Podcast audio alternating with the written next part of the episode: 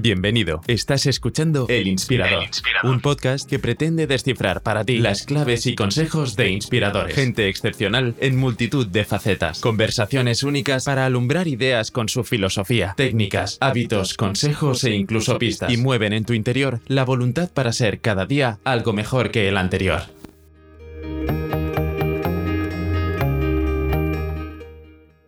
Por alguna razón, Egipto y su historia nos sigue fascinando a través de los siglos sin que su fama parezca menguar. Sabemos bastante sobre el mundo clásico, los romanos, griegos, pero más allá, el universo egipcio nos sigue intrigando con enigmas aún hoy pendientes de resolver. Cómo construyeron las pirámides, dónde se localizan cámaras y emplazamientos perdidos, linajes, costumbres. Hoy conversamos con Nacho Ares, egiptólogo, escritor y director de Ser Historia. Hasta la fecha ha publicado 16 libros, 10 de los cuales están dedicados a la cultura egipcia. Entre ellos algunos excepcionales como Desenrollando momias, que trata de una recopilación de 15 biografías dedicadas a los padres de la arqueología, y como no a Carter, del que se confiesa profundo admirador. La hija del sol, sobre Akenatón, o El sueño de los faraones, o La tumba perdida, una novela con Howard Carter como protagonista. Además, ha escrito otros como El retrato, que narra la intrigante visita de Marlowe a la corte de Felipe II, o La princesa de Éboli, del que hablamos en el podcast. Nacho es además conocido para los aficionados de la historia por dirigir desde hace más de 10 años el exitoso programa Ser Historia y ser colaborador habitual de Cuarto Milenio con Enrique Jiménez. Durante el podcast, Nacho se muestra cercano, nos ofrece las pistas del origen de su pasión por Egipto, repasa varias cuestiones básicas de arqueología y nos recomienda libros para iniciarnos en ella. Además nos presenta su nuevo podcast, Dentro de la Pirámide, en Podium Podcast. Sin más dilación, Nacho Ares, el Howard Carter español.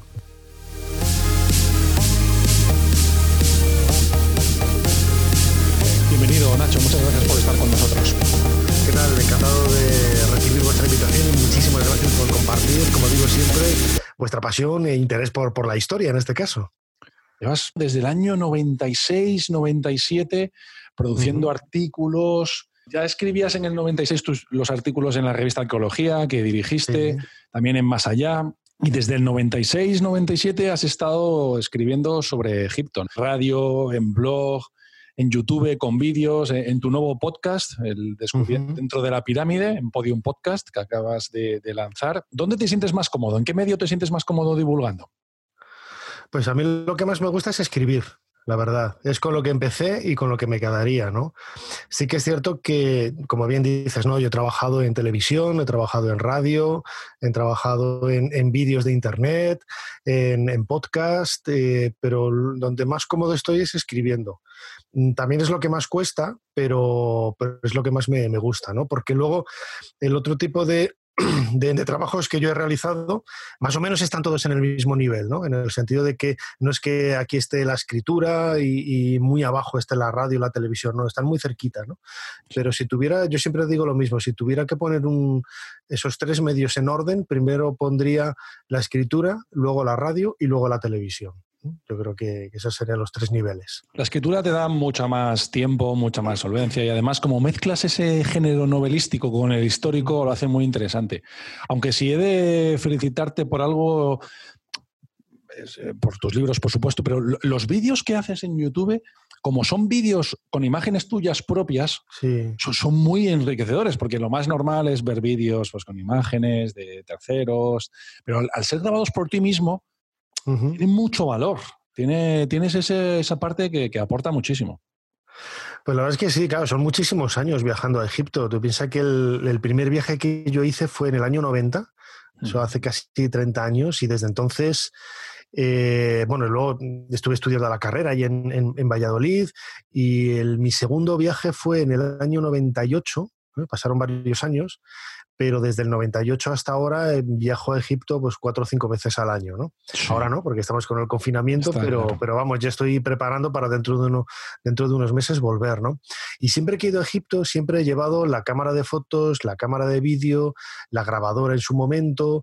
Yo recuerdo, claro, que en esos primeros viajes de, finales de, los 90 eh, llevaba una mochila que pesaba un quintal, ¿sabes? Porque llevaba la cámara con un objetivo grande, luego la cámara de vídeo, que era diferente a la de fotos, eh, la grabadora, que eran las grabadoras estas de cassette enormes, pues todo era un en equipazo, ¿no? Y ahora vas con, pues prácticamente con un, con un móvil donde lo puedes hacer todo, aunque a mí me gusta grabar con cámara de, de vídeo, que, es, que es diferente, pero pero te permite hacer un montón de, cosas, ¿no? Y en esos viajes, en donde yo estoy, pues, por ejemplo, todos los veranos me los paso allí, dos meses de seguido, pues, subiendo, bajando, estando aquí y allá, pues me permite, pues eso, ir tranquilamente a los sitios, grabar con detenimiento, con sosiego, ver a muchísima gente, entrevistarlos y, bueno, pues en definitiva el, archivo que tengo de, vídeo, de audio, de fotos es, es enorme, es enorme, claro. Se nota mucho. Sé que tu pasión, por ejemplo, comenzó desde niño y desde el primer viaje que nos decías. Eh, ¿Qué has descubierto desde entonces hasta ahora, después de toda la investigación, de todos los viajes? ¿Qué sabes ahora que antes no sabía? Ya.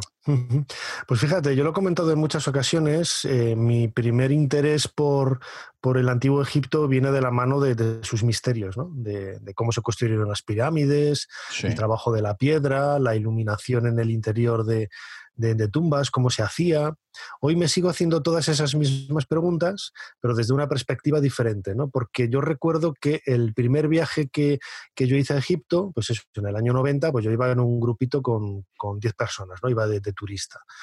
Y, bueno, pues eh, disfruté como, nadie, lo había hecho antes, ¿no? En, en, un lugar tan maravilloso del que yo tenía conocimiento, pues de los últimos casi 10 años, leyendo muchísimas cosas, eh, bueno, pillando aquí y allá, en, en, aquella época, en la década de los 90, pues no, finales de los 80, 90, no había muchos libros, muchas publicaciones en castellano, ¿no? Pues yo iba a la, a la antigua biblioteca de la Chancillería, luego a la biblioteca de San Nicolás, etcétera y tal, pues que son los referentes, ¿no? De, de, de bibliotecas en, en, Valladolid y poco a poco había cada vez más títulos, ¿no? Pero aún así eran muy poquitos, ¿no? Y yo recuerdo el, en ese primer viaje a Egipto, entrar en el templo de Karnak y por mucho que hubieras visto fotografías en libros, por mucho que hubieras visto algunas escenas en documentales, etcétera, estar allí te, da un conocimiento más genérico del sitio que, no te permite ni siquiera eh, observarlo en un plano. ¿no? Hoy tenemos reconstrucciones 3D, que haces un viaje virtual por el interior de estos sitios y es diferente, pero yo recuerdo el shock que me dio ¿no? de decir, joder, el, templo de Ramsés III dentro del complejo de, de Karnak no me lo imaginaba, que estaba nada más entrar aquí a la derecha, ¿no? Y lo había visto miles de veces en planos, pero hasta que estás ahí no te das cuenta de, todo ello, ¿no?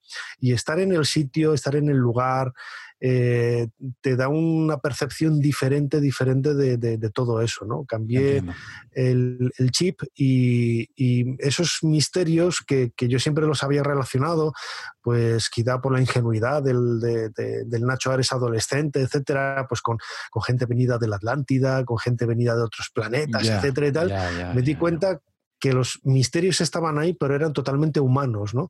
Lo que enriquecía todavía aún más eh, esa idea que yo tenía preconcebida de, Egipto y e hizo que me enamorara todavía aún, más, ¿no? Yo es que tengo la teoría de por qué Egipto nos llama tanto, ¿no? Y, y es la siguiente, no sé si compartes conmigo, porque hay mucha información sobre periodos el romano, el griego, y parece que no, tengo, no tenemos dudas de cómo construían, de cuál era su estructura social, de cuáles eran las relaciones, porque está todo muy documentado. Pero sin embargo, con Egipto surgen nuevos conocimientos permanentemente que trastocan eh, la historia que conocíamos hasta ahora. Fíjate, la idea que en muchas ocasiones tenemos de, de, culturas antiguas, antes de Grecia y de Roma, o incluso si vamos mucho más atrás en el tiempo, en la prehistoria, es que esta gente era idiota. ¿Sabes? Y nosotros lo miramos casi por encima del hombro, ¿no? Y nos sorprende que ellos alcanzaran logros que solamente hoy mm, pues somos capaces de, igualar por medio de tecnologías muy sofisticadas. ¿no? Entonces hay mucha gente que dice, no, es que es imposible que pudieran trabajar el granito eh, que pudieran trabajar la cuarcita con herramientas de, cobre o, de bronce, cuando ni siquiera te has molestado a hacerlo, ¿no? A, poder repetir, intentar repetir, ¿no? Y, eso eh, te das cuenta que pues, con, la experiencia, eh, heredando el oficio de padres a hijos y sobre todo con una idea que hoy no nos entra en la cabeza y que es la clave de absolutamente todo, cuando tú estás trabajando, estás haciendo algo para la eternidad, no tienes ninguna prisa. Muchos de los problemas que plantean este tipo de, enigmas históricos vienen de, la mano de la idea de que lo quieres hacer para mañana, ¿no? ¿no? Pero es que a lo mejor un vaso de piedra podían tardar 4, 5, 6, 7, 8 meses en hacerlo, es un, vasito así, porque no tenían ninguna prisa, ninguna prisa. Y se podía hacer... El concepto de la prisa puede ser, efectivamente. Claro, la, arqueología experimental ha demostrado eso, ¿no? Que, con, con, herramientas de cobre, pues perforando un milímetro cada hora. Tú sabes lo que es un milímetro cada hora, es tener muchísima paciencia ciencia. Ya, ya, ya, eso significa que en, un día, mm, si se te da bien, haces un centímetro. ¿eh? Sí, sí, sí, sí, ¿Sabes? Un centímetro para vaciar un vaso que a lo mejor, pues eso, necesitas, tú calculas, así, unos 5 o 6 meses para luego, luego el pulido y tal. ¿eh? Sí, el concepto de eficiencia tampoco existía, porque como solo había un objetivo, no había. Claro, sí. No tienes que hacer mil vasos, tienes que hacer uno. Claro, y, serían muchos artesanos haciendo lo mismo y piensa que, luego el resultado que ha llegado hasta nosotros, por eso es tan, tan, tan preciso, tan, tan perfecto, tan, tan, tan humano y tan artesanal y tan divino, ¿no? Al, mismo tiempo, ¿no? Pero aún así hay muchas cosas que nos sorprenden y que seguimos todavía con la duda, ¿no? De cómo pudieron eh, alcanzar esos conocimientos de, matemáticas para poder orientar las pirámides de una manera tan exacta a los puntos cardinales y, todo eso, ¿no? Son, son aspectos de la cultura egipcia que todavía hoy tenemos ahí pendientes y que se nos escapan. Todos los misterios que entraña esa cultura, si te dejaran elegir uno, ¿cuál elegirías? ¿Qué es lo que a ti te tiene más... Mm, ¿Cuál es el que no te deja dormir por las noches? Bueno, pues fíjate, yo siempre lo he dicho, ¿no? La, Gran Pirámide parece un, algo pues muy manido, ¿no? Muy repetido, ¿no? La, Gran Pirámide para mí, yo la definí hace casi 20 años como una especie de gran enigma multimedia, ¿no? Porque tiene infinidad de, misterios en, una simple construcción, entre comillas, ¿no? De 230 metros de lado y 147 metros de, de altura, ¿no? Bueno, pues ahí no sabemos cómo se construyó, no sabemos cómo la orientaron, no sabemos para qué servía, ¿eh? no sabemos infinidad de cosas. ¿eh? Tenemos algunas respuestas, tenemos muchas piezas de ese puzzle, pero todavía quedan algunos vacíos, ¿no? ¿Cuántas cámaras quedan ocultas, secretas? Eso todavía me increíble. ¿Cómo pueden quedar todavía cámaras ocultas dentro de un sitio confinado? Sí, porque, a ver, tú piensa que, claro, es una construcción que se ha calculado que tiene pues, más de dos millones de, bloques de, piedra, ¿no? Pero claro, la única manera de, saber si realmente hay alguna cámara o no es quitarlas todas y volverlas a poner, ¿no? Para, para saber dónde están los huecos, ¿no?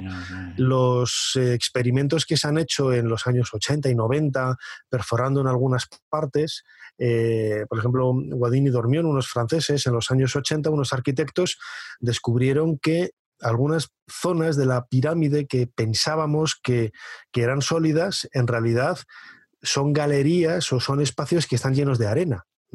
Porque no toda la construcción está hecha de bloques sólidos. Hay arena, hay cámaras vacías con arena. que lo piensas es que es súper ingenioso.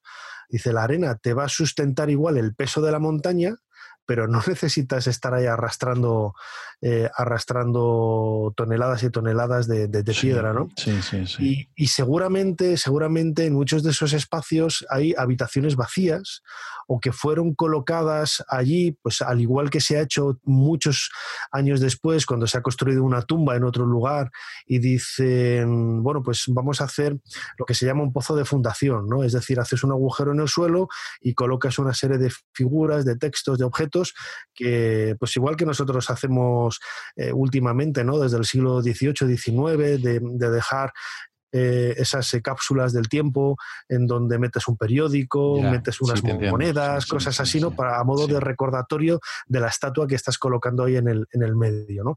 Bueno, pues ellos hacían algo parecido, pues miles de años antes, para, mm, bueno, pues marcar y dar a entender que ese espacio estaba vinculado a una persona determinada, ¿no? Lo encontramos, por ejemplo, en tumbas en el Valle de los Reyes, que son pues casi mil años posteriores a las pirámides, aún así son 3.500, tienen 3.500 años de antigüedad para nosotros, las pirámides tienen casi 4.500, y yo estoy convencido de que en el interior de la Gran Pirámide, pues a lo mejor hay alguna habitación con algunas piezas que recuerdan un poco ese momento de la construcción o es un pozo de fundación un poco más primitivo. Qué fascinante. Ya, tiene que haber un poco, un, poco de todo ello, ¿no?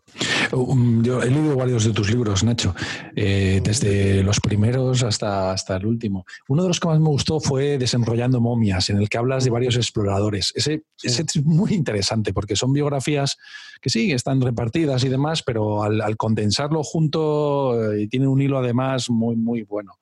Eh, para, ti, ¿quién es el más relevante de todos ellos? Champurión, Silliman, Carter. Howard Carter.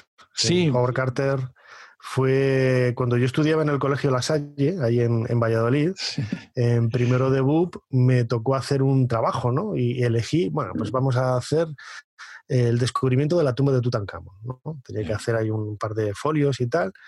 Y agarré un libro que era Dioses, tumbas y sabios de C.V. Cera y quedé prendado de la historia, del hallazgo, quedé prendado de, la trama que había alrededor del descubrimiento y sobre todo de la figura de Howard Carter. Howard Carter para mí ha sido como, no voy a decir el alter ego, porque yo nunca conseguiré ni, ni, lograr lo que él logró, ni acercarme a lo que él llegó a, hacer, ¿no? Pero he seguido siempre mucho sus huellas físicamente, en el sentido de que eh, siempre he estado, pues me, me gusta eh, visitar su tumba en Londres, las casas que tuvo allí, la casa que tuvo en Luxor, eh, seguir un poco la pista de, los objetos y de los lugares donde él trabajó, pues todo eso me, sigue fascinando. ¿no? Y, Carter, sin lugar a dudas, siempre ha sido ese referente que, yo he tenido más en, mente para para pues eso, intentar eh, emularle en, la sentido de, bueno, en lo posible, ¿no? Lo que fuera posible y sobre todo como un, padre egiptológico, ¿no? Podríamos decir. Es que es un nombre, es un nombre, es un nombre fascinante. Este podcast sabes que se llama El Inspirador y es un nombre inspirador totalmente. Absolutamente. Voy a ahorrarme esa pregunta contigo. Sí, sí, absolutamente. O sea, Carter Además, una persona que luchó siempre, bueno, pues quizá por el carácter que tenía, ¿no? De ser, eh, dicen que era arisco algunos, pero yo no, no creo en absoluto que lo, que lo fuera, ¿no? Porque eh, llega a Egipto en 1891 con apenas 17 años, él nació en 1874, eh, no tuvo tiempo de estudiar nada porque había sido un, chaval siempre muy enfermizo, pero heredó de su padre el arte para poder dibujar, era un extraordinario acuarelista y un dibujante tremendo. ¿no? Ves los dibujos que hacía de excavaciones o de paisajes y se te caen los, los ojos de, lo maravillosos que, que eran. ¿no? y fue capaz de, lograr lo que nadie logró. O sea, al poco tiempo de estar allí aprendió árabe, se llevaba mejor con los egipcios que con los occidentales, a, los egipcios le, trataban como uno más, ¿sabes? Dentro de, sus familias, etc. Y esto es algo que consiguió precisamente por ese trabajo, ¿no? ¿Es posible que en Serie Historia le hicisteis una, dramatización al respecto? Sí, sí, bueno, Carter ha estado muchas veces en Sí, sí, lo sé, lo sé, pero es que las, las dramatizaciones sí. habéis hecho varias. A mí, a mí me encantan, me encantan. Tenéis que hacer más porque me encantan. Ahora hablaremos un pelín de La Princesa de Éboli, que también fue una dramatización muy... Precisamente al hilo de dramatizaciones, a mí me gustaría tener un detalle contigo y enviarte dos libros. ¿no?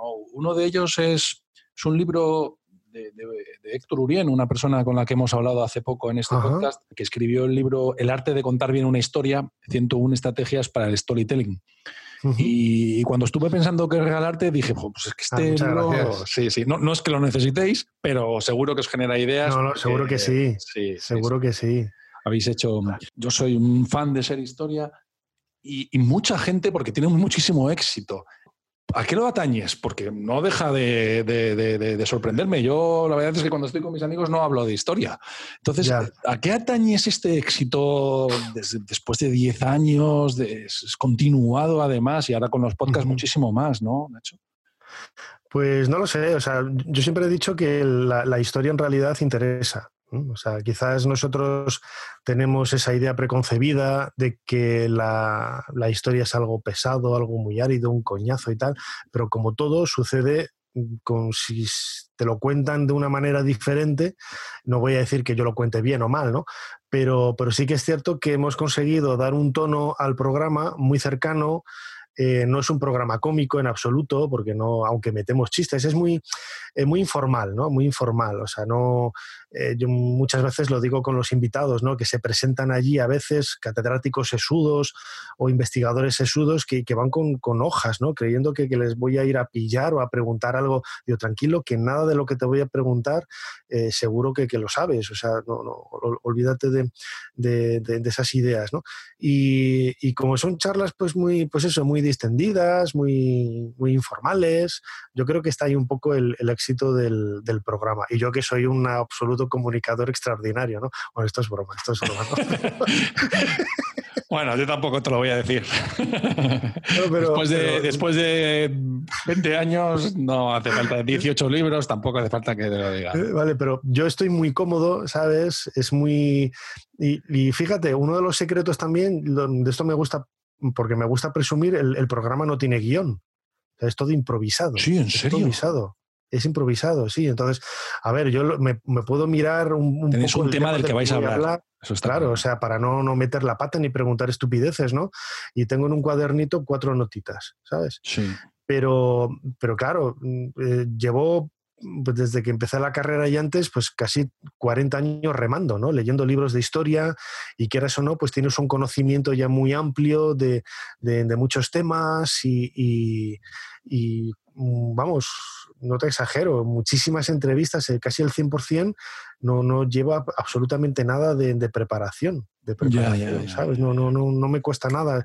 Es todo muy natural, muy improvisado. Y pues se, nota, se nota, se se transmite. Y... Yo creo que ahí está el éxito también, ¿sabes? Que no es, no es que estás ahí preparándolo de una manera, pa, tal, no sé qué, y ahora voy a leerte esta pregunta, ¿cómo que voy a leerte? No, no, no. y a la, gente, a la gente le interesa la historia, le interesa. totalmente. La novela histórica interesa muchísimo y los programas interesan, está, está clarísimo. Otra de tus pequeñas pasiones es, la princesa de Éboli. Y además, yo no lo sabía, pero vivió aquí en el castillo de Simancas. Sí, Simancas. Sí. sí, sí, sí, vivió en el archivo, sí. No sé si estuvo mucho tiempo o no, pero me resulta curioso, ¿no? Además tienes una página web muy, muy bonita, la princesa de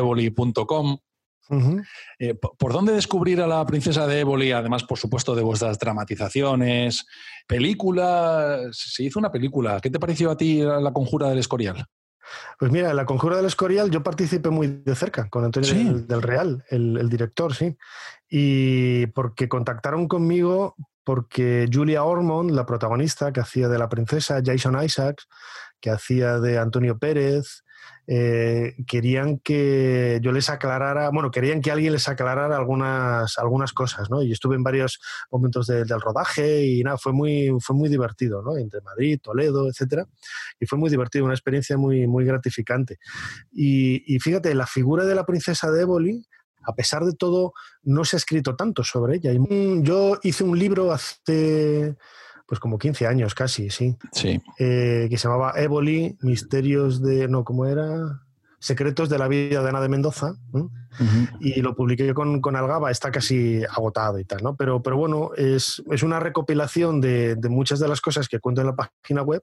Ya, ya, y, y, luego hay otros elementos, eh, elementos nuevos, ¿no? Y era la primera biografía que se escribía en muchísimos años, porque en Gaspar Muro, en 1877, hizo la el primer acercamiento, eh, Gregorio Marañón, en, la, en los dos volúmenes de Antonio Pérez, dedica un montón de páginas a la princesa de Éboli, pero, pero bueno, Aroní Yanco hizo una, una, biografía en los años 70, 80, está la, la novela de Almudena de Arteaga, eh, hay otras novelas que, que están también eh, muy bien, esa dama ¿no? de, de Kate Bryan, pero, pero realmente libros, ensayos de, la princesa de Boli no había prácticamente nada, ¿no? El tuyo puede ser una buena referencia, ¿no? Está disponible, ¿eh? yo, he estado, yo he estado viéndolo y está disponible. ¿eh? Vale, pues, pues fíjate, y es una manera de acercarse ¿no? a, la, princesa, porque tampoco hay tanta información. En los años 50 se hizo la película con Olivia de Havilland, la princesa de Éboli,